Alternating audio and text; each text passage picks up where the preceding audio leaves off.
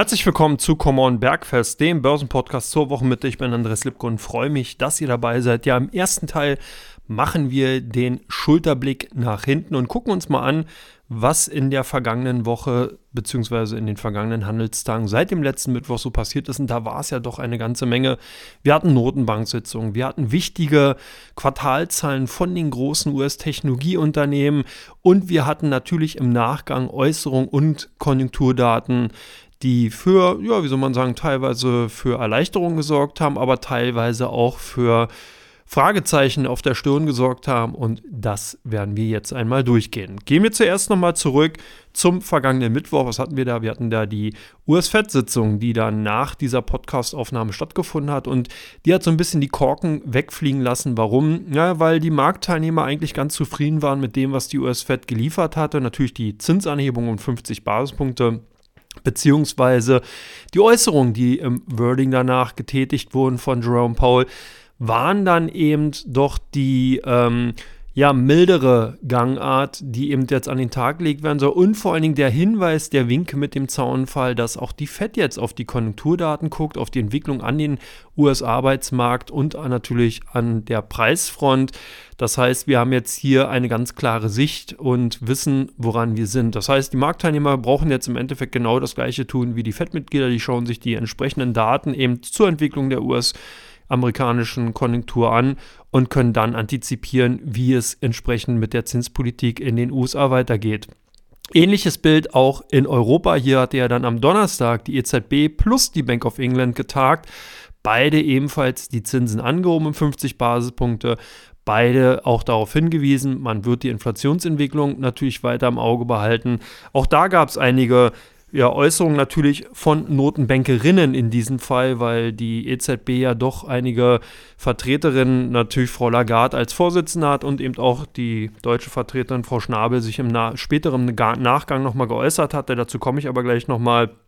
Bank of England ähnlicher Tenor. Man hat also hier nochmal darauf hingewiesen, dass die Inflationsentwicklung tatsächlich das größte Ärgernis, die größte Sorge ist, die die Bank of England derzeit hat und dass man hier halt äh, daraufhin weiter hinarbeiten wird, durch ent äh, entsprechende zinspolitische Maßnahmen dem entgegenzuwirken. Ganz interessant war aber daraufhin die Reaktion von den Marktteilnehmern. Man kann sagen, dass die tatsächlich wirklich von diesen Ereignissen ausgelöst wurde und nicht etwa durch irgendwelche Konjunkturdaten.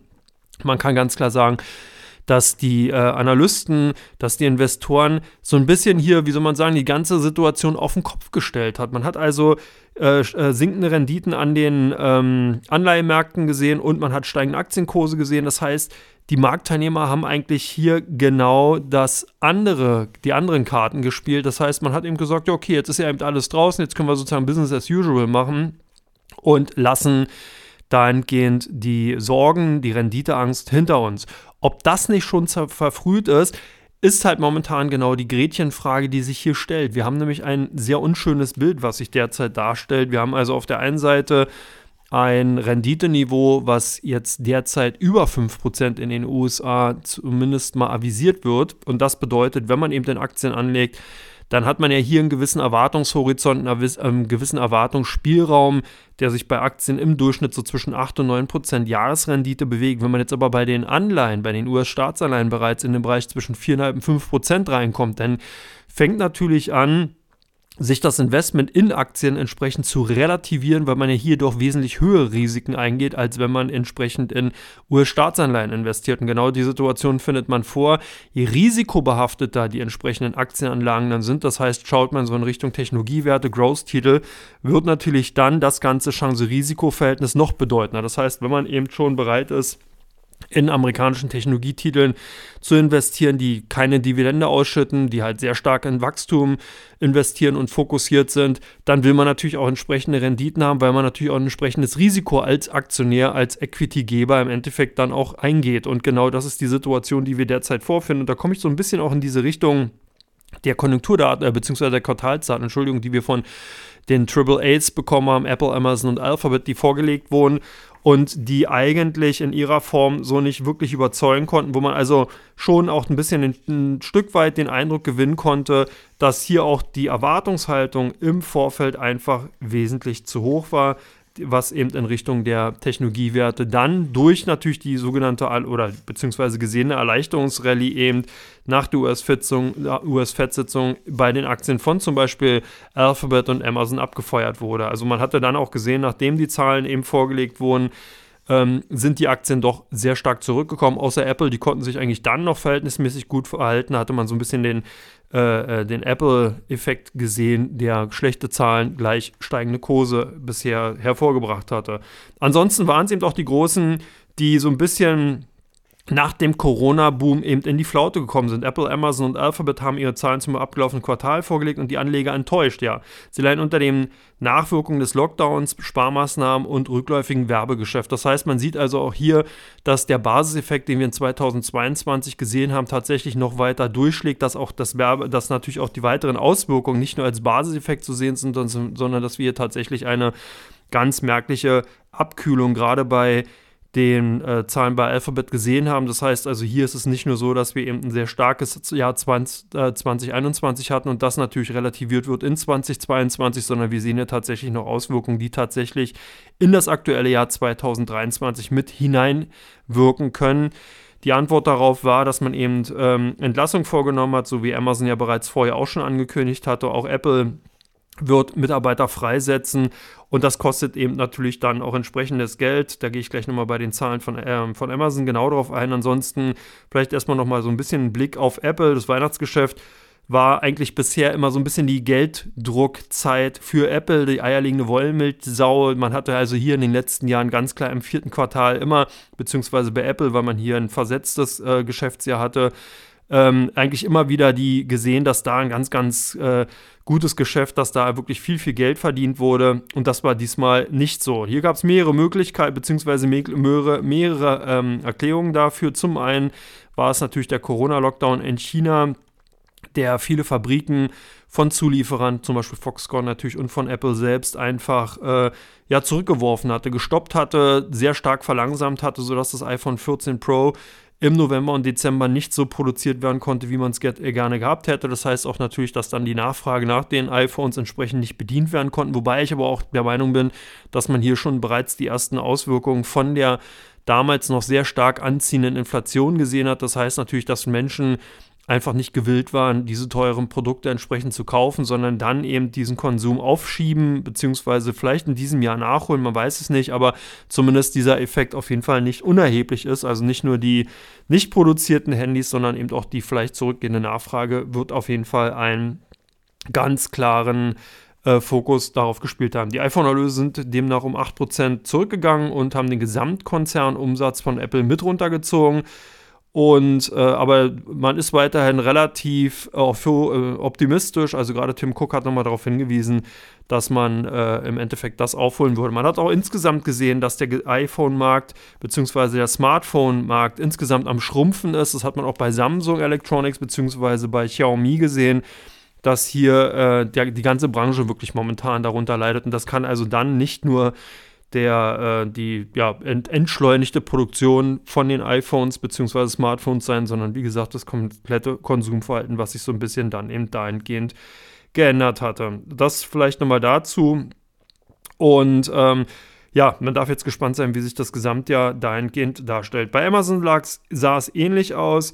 Und da war nochmal der Größe ein sehr, sehr großer Kostenfaktor, 640 Millionen US-Dollar für Abfindung bei Amazon. Das heißt, die Mitarbeiter, die eben entsprechend entlassen werden durch zum Beispiel auch Schließungen von unrentablen Geschäften, die also wirklich in der stationären Welt dann entsprechend verhaftet sind, die äh, schlagen natürlich ordentlich ins Kontor. Man muss also hier natürlich die Menschen, die dann nicht mehr in Lohn und Brot bei Amazon stehen, entsprechend abfinden und das kostet dann eben entsprechende Stange Geld, 640 Millionen entsprechend auch viele Lagerhäuser in Großbritannien werden äh, zurückgefahren, beziehungsweise werden hier insgesamt äh, zu, ähm, eine wesentlich straffere und effizientere Struktur geschaffen.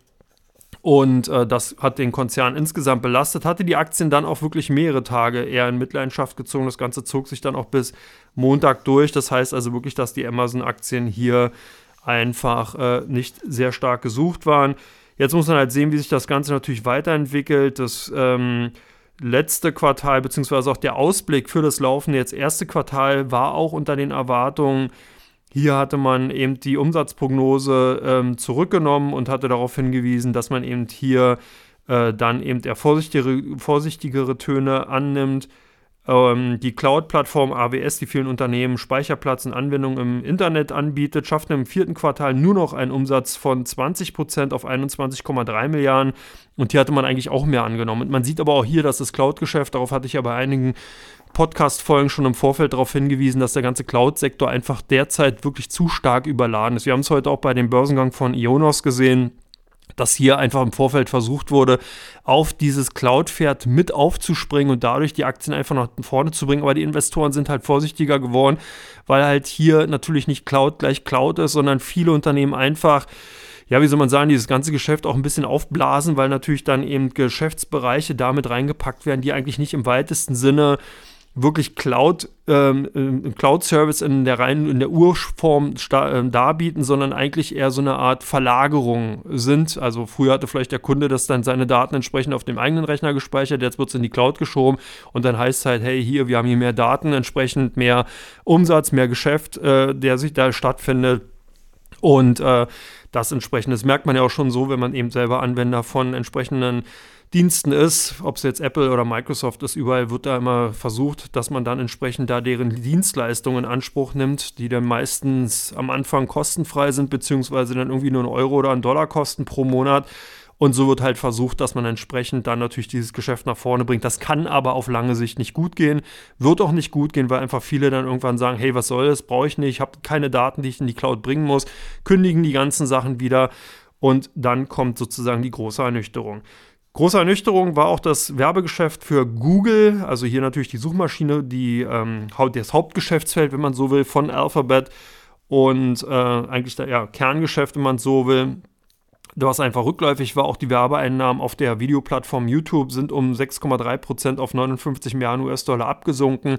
Also auch hier hat man die Erwartung der Wall Street ganz klar verfehlt. Zuwächse bei den Cloud-Diensten und gute Währungsgeschäften haben aber doch geholfen diese Lücke zu schließen. Die, Mut, äh, die ähm, Mutter Alphabet genau konnte dadurch ein einprozentiges Umsatzwachstum plus von gut 76 Milliarden US-Dollar vorweisen. Und hier hatten aber eben auch die Analysten und die Marktteilnehmer im Vorfeld einfach mit wesentlich mehr gerechnet. Demzufolge die Aktien auch nachbörslich dann unter Druck auch in den letzten Tagen nicht wirklich mehr aus dem Knick gekommen.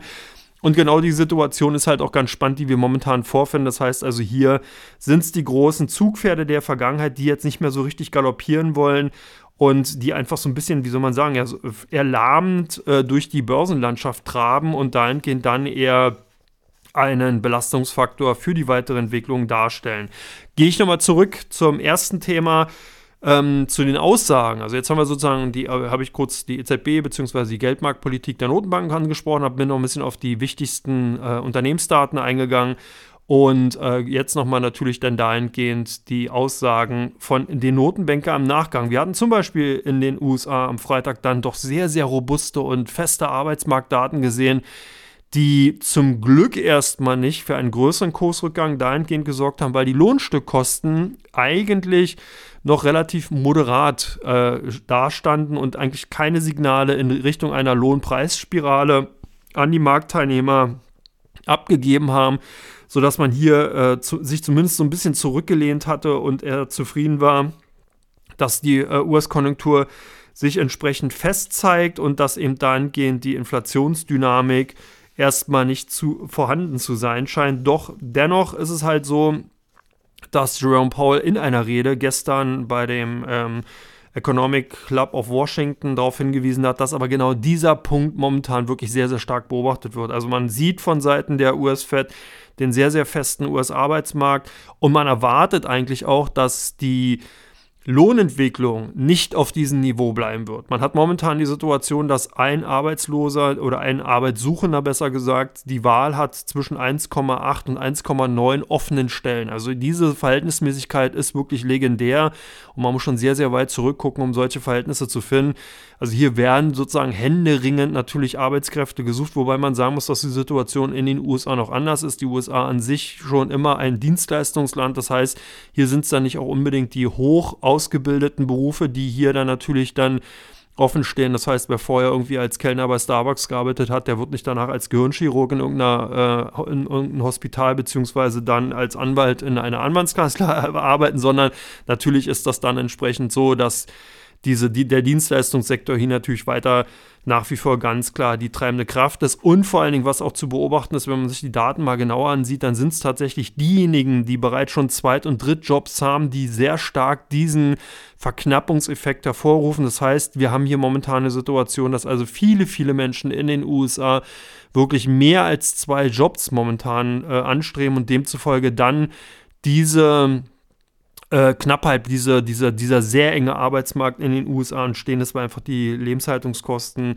in den USA insgesamt so stark angestiegen sind und demzufolge auch das natürlich die logische Konsequenz ist, dass sich das noch nicht bei den Lohnstückkosten insgesamt einfach bemerkbar macht. Also auch eine spannende Situation, kann sich auch relativ schnell auflösen, wenn es eben wirklich darum geht, in Anführungsstrichen Fachkräfte, also hoch ausgebildete Berufsgruppen anzusprechen. Da muss man dann eben doch den ein oder anderen Dollar mehr drauflegen, um entsprechend natürlich dann auch den Arbeitnehmer den zukünftigen hinterm Ofen vorlocken zu können. Also genau darauf hat Jerome Powell hingewiesen. Der Markt hat auch relativ locker darauf reagiert, was mich persönlich ein bisschen in Anführungsstrichen verwundert hatte und wo ich eigentlich eher damit gerechnet hätte, dass hier doch eine verschnupftere ähm, Reaktion eben von den Marktteilnehmern darauf ähm, stattfinden wird. Aber das ist bisher ausgeblieben und demzufolge die Märkte zumindest mal zum Wochenbeginn noch relativ fest gewesen. Wir hatten auch Aussagen von äh, Frau Schnabel, ebenfalls eine EZB-Direktorin, die ebenfalls darauf hingewiesen hat, dass man die EZB noch weiterhin in Erwartungshaltung hat oder sehen wird, eben die Straffung der Zinspolitik voranzutreiben.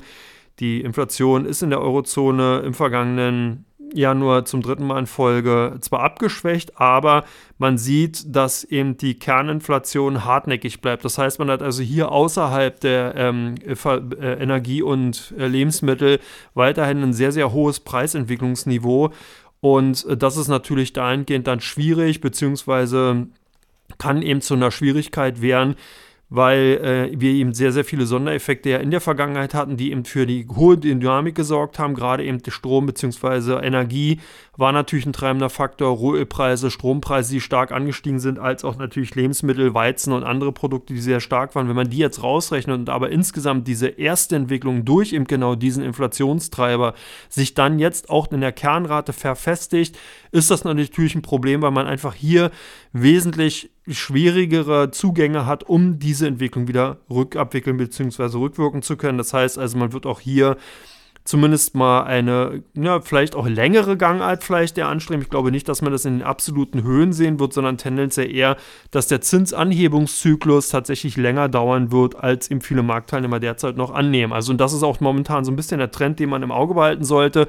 Ich glaube auch nicht, dass die US-Fed jetzt hier anfangen wird, wirklich größere Zinsschritte vorzunehmen, sondern man wird hier wirklich eine Prolongation, eine Verlängerung oder eine Erweiterung des äh, Zinszeitraums vornehmen und das könnte sozusagen so ein bisschen der Belastungsfaktor für die Märkte sein. Und da bin ich auch schon in der Vorausschau und eigentlich schon so ein bisschen nahtlos in Teil 2 übergangen, werde es aber nicht machen. Wir werden jetzt erstmal eine kurze Pause machen und dann komme ich gleich zu Teil 2 von Come On dann gucken wir uns mal die nächste Handelswoche an. Bis gleich. Jodeli!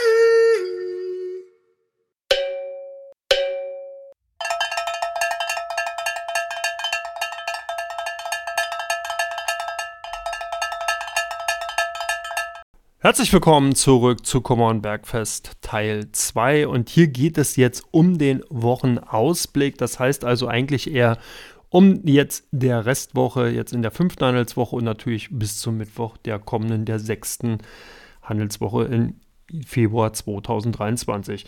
Ja, und da haben wir natürlich vor allen Dingen die äh, Unternehmensdaten, die ganz klar im Vordergrund stehen und die man auf jeden Fall mal im Auge behalten sollte. Das geht gleich morgen bunt los mit Baxter International. Dann gibt es den Autozulieferer Borg Warner, der Zahlen vorlegen wird. Das könnte ganz interessant sein für eben äh, GM beziehungsweise für die deutschen äh, Unternehmen Volkswagen, Mercedes und entsprechend natürlich BMW, um eben äh, dann auch einen Rückschluss ziehen zu können, wie es eben um die amerikanische Automotive-Branche steht.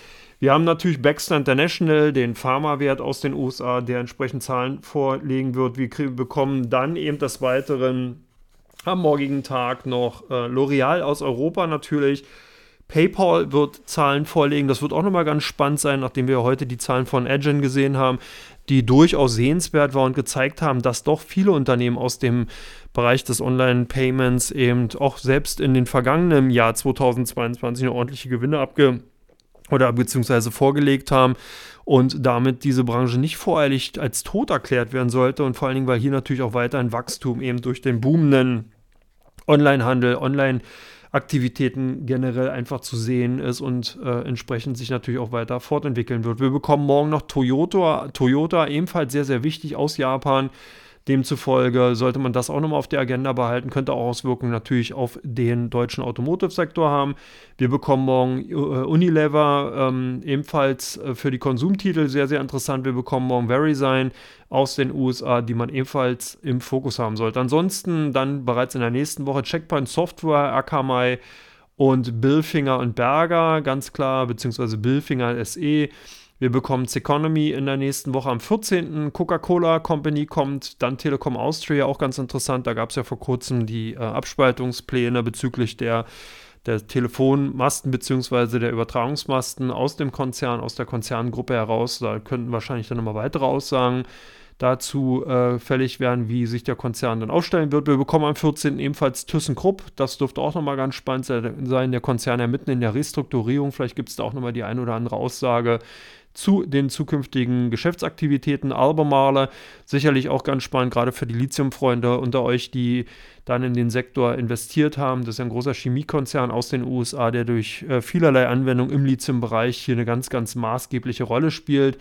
Ansonsten so ein bisschen auch die Banken. Wir bekommen Credit Suisse, wir bekommen in der kommenden Woche Barclays PLC, die Zahlen am 15. vorlegen wird. Wir bekommen Barrick Gold, die am 15. ihre Zahlen vorlegen. Biogen, Cisco und aus Europa Kering, die äh, dann mit Zahlen kommen. Also ihr merkt schon, der Datenkalender dünnt sich etwas aus. In der letzten Ausgabe konnte ich ja hier fast schon 15 Minuten hintereinander weg in, in Sekundentakt irgendwelche Unternehmen nennen. Der jetzt kommenden Woche wird das etwas dünner werden, aber nichtsdestotrotz äh, nicht mit weniger Bedeutung, sondern gerade auch mit Bedeutung für viele, viele Branchen. Und deswegen sollte man hier auf jeden Fall natürlich weiter den Fokus drauf haben. Ich denke persönlich, dass die Konjunkturdaten ja beobachtet werden, auf jeden Fall, dass aber hier auch wieder jetzt dann Basiseffekte zu sehen sind. Man darf nicht vergessen, gerade Preis- und Inflationsdaten beziehen sich ja immer auf die Vorjahresperiode. Das bedeutet, dass man jetzt so langsam schon Effekte sieht, die nicht mehr so einen starken Charakter haben könnten. Das heißt dann, ja, man wird drauf schauen, größere Überraschung sehe ich jetzt aber erstmal nicht, dass man hier also ein, ein großes Negativum sieht, sondern eher äh, ein Schulterzucken, zumal auch die nächsten Notenbank-Sitzungen erst in einigen Wochen stattfinden werden. Also das heißt dann erst im März wieder, sodass also hier auch noch ein bisschen Zeit ist, selbst wenn also jetzt hier die ein oder anderen Daten kommen, die ein bisschen besorgniserregend sein, sein könnten, dann äh, könnte sich das aber auch relativ schnell normalisieren. Kleiner Fun Fact am Rande: Ein Trader hatte ChatGPT mal gefragt, wann der nächste Börsencrash stattfinden wird in diesem Jahr oder stattfinden könnte. Und daraufhin hat die künstliche Intelligenz den 15. Februar rausgehalten. Das heißt, der nächste Mittwoch könnte dann dahingehend, zumindest nach Aussagen von JetGPT, ein Crash bzw. einen größeren Kursrückgang bewirken angeführt wurde eben die äh, Unterbewertung der Zins- und Geldmarktpolitik von dem Marktteilnehmer, eine abflachende oder nachlassende Konjunktur und eben das generell hohe Zinsumfeld. Also das nur mal so am Rande. Wir werden sehen, ob das tatsächlich so stimmt, ob da die künstliche Intelligenz smarter ist als hier die ganzen Chartauguren und entsprechenden Analysten, nur mal so am Rande. Wir werden es dann erleben. Ich wünsche euch alles Gute, bedanke mich bei euch, dass ihr mir zugehört habt. Und freue mich natürlich, wenn ihr am Freitag wieder dabei seid, wenn es den, ja, die lange, die große Ausgabe von Come On gibt, dem Börsenpodcast rund um die Themen Wirtschaft und Finanzen. Ansonsten natürlich nächsten Mittwoch wieder hier Come On Bergfest, der kleine, die kleine Stippvisite, wenn man es so will, zum Wochenmittefest. Bis dann, macht's gut, alles Gute, ciao, ciao.